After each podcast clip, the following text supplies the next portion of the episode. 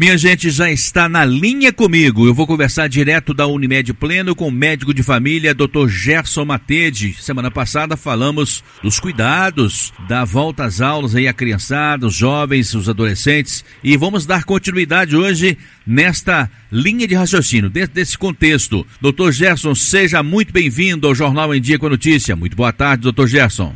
Muito boa tarde, Sodré. Muito boa tarde aos ouvintes da Rádio Educadora. Como sempre, é um prazer estar aqui para a gente poder falar um pouquinho sobre saúde e cuidados gerais em saúde. E todo mundo naquela expectativa, será que vamos voltar todos para a escola? Será que vamos dar mais um tempo? O fato é que a hora que voltar, os cuidados têm que ser os mesmos, né, doutor? É, de fato, né, Sodré? A gente começou a falar na semana passada um pouquinho desse retorno às aulas de forma geral e temas gerais. E é sempre importante no inverno, como a gente conversou o ano passado, sobre o aumento da incidência de infecções de via aérea no geral, tanto superior quanto via aérea inferior. E nesse momento há uma tendência que isso ocorra e com o período longo aí que a gente ficou de distanciamento social, algumas pessoas mais, outras menos, mas em especial as crianças, tiveram menos contato com os vírus que circulam comumente né, na comunidade, na sociedade. Com o retorno das aulas, elas vão voltar a ter contato com esses vírus. Então, num primeiro momento, há uma grande tendência de aumento de infecções de via aérea como um todo. Não só pelo coronavírus, não, mas as infecções habituais que sempre ocorreram. Então, há uma tendência grande de aumentar, né, em especial com frio, onde a gente fecha mais as janelas, onde a gente tem uma tendência a se proteger mais do frio e acaba diminuindo a circulação de ar. Isso aumenta a transmissão de infecções respiratórias como um todo, né? assim como a gente aprendeu muito aí durante o período do coronavírus para cá, a gente aprendeu muito sobre contaminação de viária superior, sobre medidas de segurança, né, de enfrentamento e de redução de infecção, de contágio por infecções respiratórias. Agora, com o retorno das aulas e, e a chegada do inverno, que agora chega agora em junho, com a chegada do frio, há uma tendência que se aumente a transmissão, né, a quantidade de infecções viárias superiores, então a gente deve relembrar, né, já que ficamos aí tanto tempo afastados das escolas, relembrar as medidas de segurança para que a gente possa reduzir, né, esse contágio. Doutor Gerson, a título de informação, a Prefeitura Municipal de Ubá abriu o cadastro para pessoas de 40 a 59 anos de idade para receberem a vacinação. É claro que nesta sexta e sábado, 59 e 58 anos, respectivamente. Mas as outras faixas etárias serão divulgadas posteriormente. Mas alguém poderia estar dizendo para mim e para o senhor nesse momento assim. Então, doutor Gerson, a maioria dos pais e avós já receberam a vacina. Mas aí eu retruco. Isso não é garantia de 100%, não é, doutor? Não, não é garantia não, a gente já sabe disso, né? Como a gente já falou em outros programas, como as pessoas veem comumente as informações aí nos meios de comunicação oficial, nas fontes confiáveis, a gente sabe que as vacinas em geral não garantem 100% de proteção, né? Como um todo, ela gera proteção com o passar do tempo quando você vai imunizando uma grande parcela da população, uma porcentagem grande das pessoas vão responder bem à vacina, vai gerando a imunidade de rebanho. Então, mesmo aqueles que se vacinaram e não responderam à vacina serão protegidos pela vacinação dos outros. Então, mas a princípio, separando individualmente, não existe uma garantia que aquela pessoa que já foi vacinada já está protegida, em especial pelo volume pequeno de vacinação que o Brasil ainda está, né? Quando for aumentando, vai gerar a imunidade tão esperada de rebanho, que aí nós vamos nos proteger uns aos outros quando as pessoas imunes vão combatendo o vírus e o vírus começa a não conseguir achar aquelas pessoas que não desenvolveram imunidade. O vírus começa a não ter para onde ir, ele vai sendo eliminado no meio ambiente aos poucos e aí a vai reduzindo, como acontece com qualquer pandemia, de qualquer infecção viral ou bacteriana. Não existe uma garantia, não podemos reduzir por enquanto as medidas de segurança, mas no passar do tempo isso será possível quando a vacinação em massa ocorrer. Semana passada eu perguntei para o senhor se com a chegada do frio as pessoas gripam mais, crianças, jovens, principalmente as crianças e os idosos gripam mais. Mas isso tem que tomar muito cuidado para não confundir uma gripe com os sintomas do vírus, né, doutor? Perfeitamente, Sodré. A grande maioria das pessoas que tiverem o coronavírus vão ter esse padrão de infecção de via aérea, de infecção respiratória. Algumas vão desenvolver sintomas gastrointestinais, diarreia, alterações do estômago, né, como dor, náusea. outros a se evoluir com a fase inflamatória mais grave, eventos tromboembólicos, né? E aí são os casos mais graves. Mas a imensa maioria são sintomas realmente até mais brandos, né? 80% das pessoas tenderão a ter sintomas mais de via aérea ou mais brandos, é, felizmente, né? Mas são aqueles que acabam transmitindo mais, né? Porque eu estou com um padrão mais brando, eu menosprezo um pouquinho mais o meu sintoma e acabo não fazendo o isolamento que é recomendado e acabam transmitindo. Isso, André, nesse período de inverno, naturalmente vão aumentar a incidência das infecções de via aérea como um todo. E a gente costuma dividir aí as infecções das vias aéreas superiores, que são sintomas mais comuns de nariz, de garganta, dos seios da face, né, a rinocinusite. Os mais comuns aí são resfriado comum e a gripe. E as infecções das vias aéreas inferiores, que aí ocorrem na traqueia, nas vias aéreas mais baixas, nos pulmões, né? E podem ocorrer tanto em termos de infecções virais como as bacterianas, mas as virais são as mais frequentes e até ocorrem mais realmente em criança ou nos idosos. E aí nós vamos ter a pneumonia, que é a mais famosa, a bronquite e a asma podem ser desencadeadas por quadro infeccioso, a bronquiolite nas crianças mais novinhas, menorzinhas, a croup, né, que atinge aí a traqueia, enfim, são os mais comuns de ocorrerem, sabe, Sandré? E na imensa maioria das vezes são causadas por vírus. São diferentes tipos de vírus, né, Sandré, que podem infectar o ser humano, a via aérea como um todo. O coronavírus, nós já conhecemos quatro que causam resfriado, dois que causavam essa pneumonite, mas com uma característica menos agressiva ou e menos contagiosa. E agora o sétimo que foi descoberto em 2019, que é o, o Covid-19, que causa as infecções mais graves em algumas pessoas.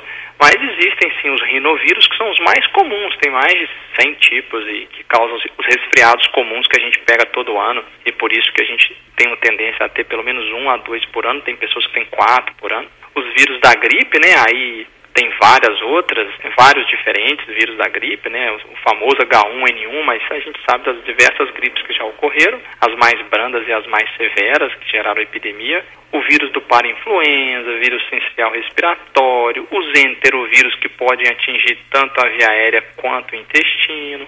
Né? Então a gente tem aí uma gama enorme, por isso que a gente acaba tendo diferentes tipos de infecções que atingem a via aérea, fora os exantemas virais da infância, catapora, parvovírus, B19, dentre vários outros, que às vezes causam sintomas na pele, exantemas, mas também causam pródromos gripais, sintomas de garganta, de via aérea superior. Doutor Gerson, a pneumonia, ela vem antecedida de uma gripe? Não necessariamente, André. Isso vai depender muito. Por exemplo, no caso do coronavírus, isso até tem ocorrido muito, né? A pessoa inicia com um quadro mais de via aérea superior, com sintomas gripais ou até mesmo a diarreia, e aí o vírus começa a descer, infectar o pulmão e gerar uma inflamação no pulmão, a pneumonite, e aí gerando um quadro aí de pneumonia viral. Mas pode ocorrer, por exemplo, só uma pneumonia bacteriana a bactéria entrou através da, da, respiração, se instalou ali no pulmão e o sistema de defesa, por algum motivo, não conseguiu combater aquela bactéria como ele faz atualmente, habitualmente, né? Através da tosse, através do espirro, através do movimento ciliar de limpeza do pulmão, né? Subindo o muco e aí a gente tosse, cospe aquele muco ou engole pode ocorrer alguma falha nesse processo, seja por engasgo, por dificuldade de deglutição, por característica aspirativa de alimento chegar também até o pulmão e gerar uma pneumonia bacteriana, não sendo precedida de um quadro de via aérea superior. Mas Pode ser precedido sim. Tem um quadro bacteriano superior e vai deglutindo aquela bactéria, em algum momento ela acaba descendo para a via aérea inferior e infeccionando pulmão, brônquios, traqueia, gerando ali a pneumonia. Doutor Gerson, eu sempre acreditei que uma criança tem o pulmão cronologicamente novinho, cheio de saúde, mas ainda assim ele pode ser contaminado com uma pneumonia, doutor? Pode sim, né, Sodré? Mesmo a, criança mais nova, o pulmão aí sem processos fibróticos antigos e calcificações antigas do decorrer da vida que ocorre no adulto e no idoso, a criança tem um sistema imunológico também que está se amadurecendo, ainda aprendendo a conviver com agentes que ele nunca encontrou, que ele nunca viu, que ele ainda não tem defesa, que ele ainda não tem imunidade, ou que nunca foi vacinado para aquele agente, né? Por isso que a gente tem tantas vacinas, as vacinas pneumocócicas, vacinas contra influenza, diversas vacinas para tentar diminuir a incidência dessas infecções nas crianças que ainda não tiveram contato com determinados agentes e ainda não têm imunidade a eles. Então, a pneumonia, ela pode ocorrer esse processo na criança por imaturidade da tosse, da retirada do muco, ou nas crianças que têm a bronquiolite ou a asma, né? Existe uma inflamação pulmonar maior na bronquite e gerando aí maior, um ambiente mais propício pela inflamação do pulmão para que uma bactéria se aloje ali e desenvolva e gere uma pneumonia. Se eu pensar de forma genética, é correto eu imaginar que um pulmão também pode nascer com algum problema genético? Pode, Sodré. A gente tem várias é, doenças, alterações, broncodisplasias pulmonares, né? E aí tem uma gama imensa, algumas mais raras, outras um pouco mais comuns. Mas se você pensar, a própria asma é uma alteração genética de um processo geral do pulmão seja o sistema imunológico hiperreativo, produzindo muco dentro do pulmão, produzindo uma redução do movimento ciliar, produzindo um fechamento, um broncoespasmo, um fechamento das vias aéreas. Então o ar tem dificuldade de passar. Por isso que a criança chia faz o barulhinho do ar passando, porque o tubo fecha um pouquinho e faz aquele chiado, né? Então são várias alterações genéticas que podem ocorrer e várias alterações influenciadas pelo ambiente que podem ocorrer e sim gerar uma incidência maior de infecção, de asma no futuro, ou se aquela pessoa se tornar um tabagista, ela vai ter mais chance de ter asma na idade adulta ou como idoso, ou do DPOC, que é a doença pulmonar obstrutiva crônica, ou do enfisema. Então, sim, tem fatores genéticos que influenciam. É por isso então que dá aquela chiadeira no peito?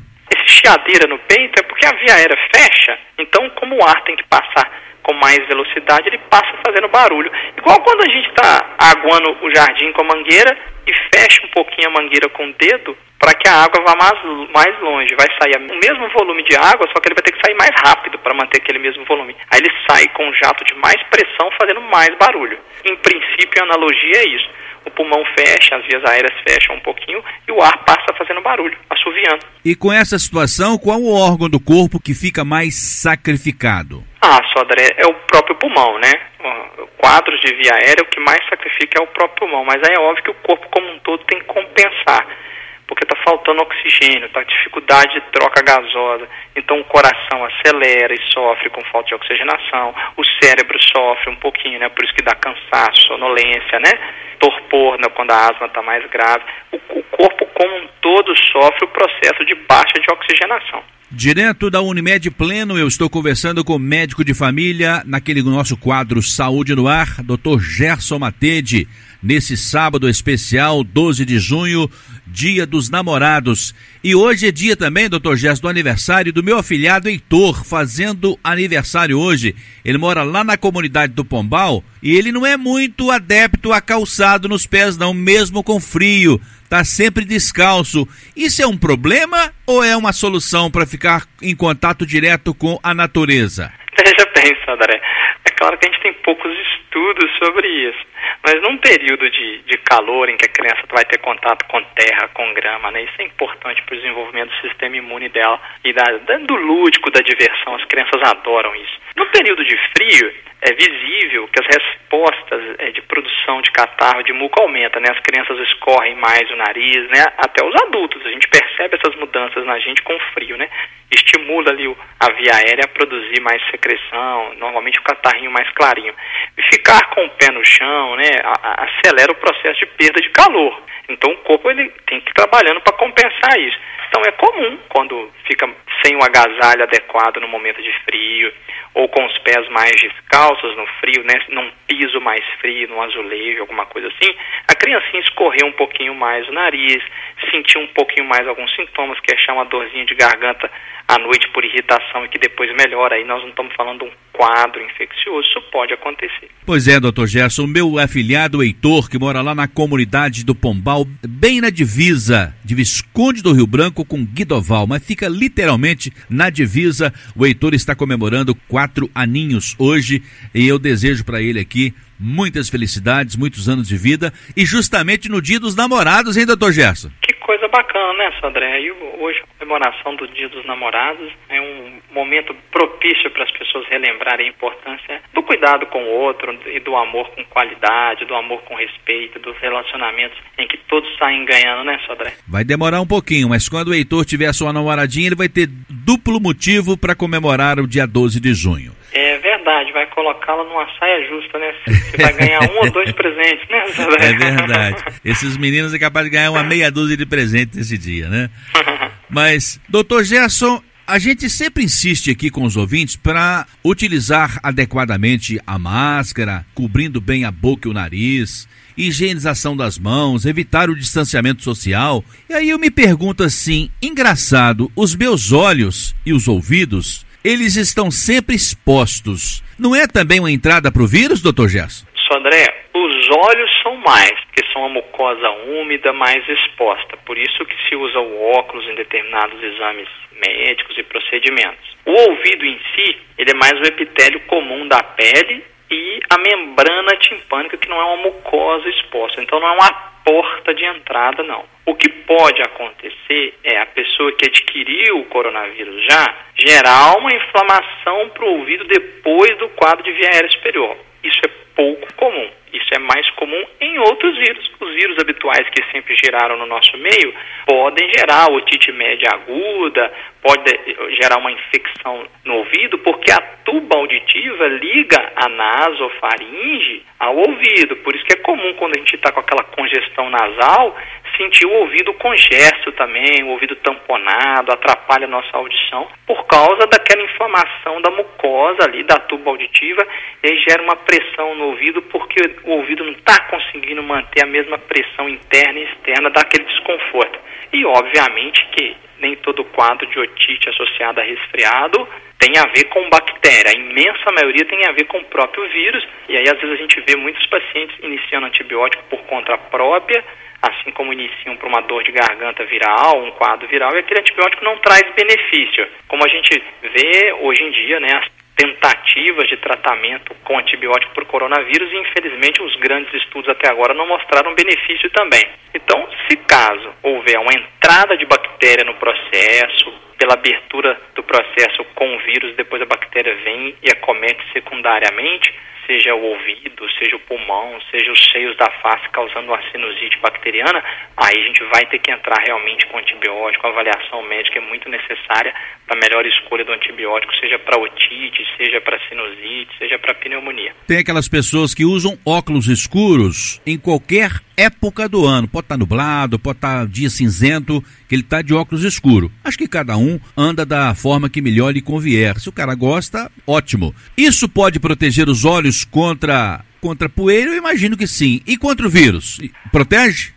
Sodré, em teoria sim, né? Se uma pessoa gerar aí uma, um espirro, um direcionamento de gotilo que tivesse o vírus e bater no óculos ao invés de bater na mucosa do olho, está gerando uma certa proteção, né? Igual protege dos raios do sol, igual protege do, da irritação, da poeira, vai proteger.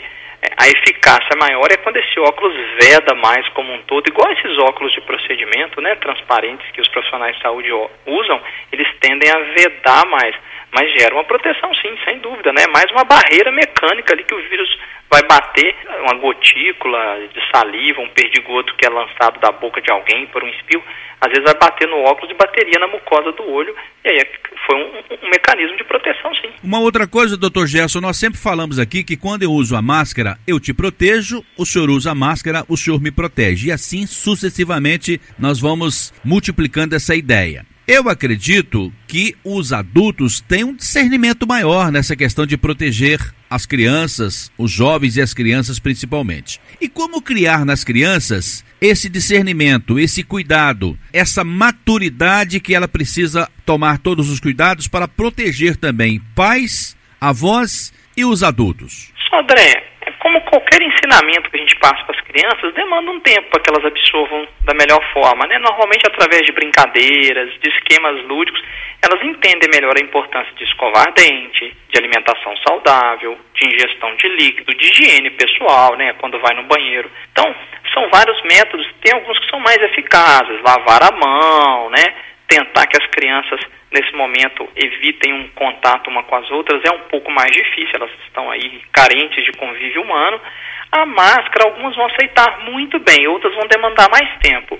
E nas crianças muito novinhas também é até contraindicado usar a máscara, né, para não prejudicar. A criança não consegue externar se está incomodando ou não, se está atrapalhando a respiração dela, não. Então, criança, em especial abaixo de dois anos, tomar cuidado, avaliar se é, o custo-benefício é baixo. A orientação é evitar. Agora, nas crianças maiorzinhas, elas vão aprendendo e aí vão gostando das máscaras coloridas. Porém, só André, tem a notícia boa que nós demos na semana passada. De fato, o índice de infecção de criança para criança é baixíssimo. Um estudo enorme inglês recente, como já se suspeitava desde um estudo europeu do ano passado, em que elas transmitem muito pouco. Esse último estudo britânico mostrou 3% de contaminação e criança para adulto de 8%. Então, o mais importante é nós adultos nos protegermos de transmitir para as crianças, para que a gente não passe para elas. A incidência delas de transmissão para nós é bem menor de fato. Então, é uma preocupação que a gente tem que ter maior entre a gente usar, a gente lavar a mão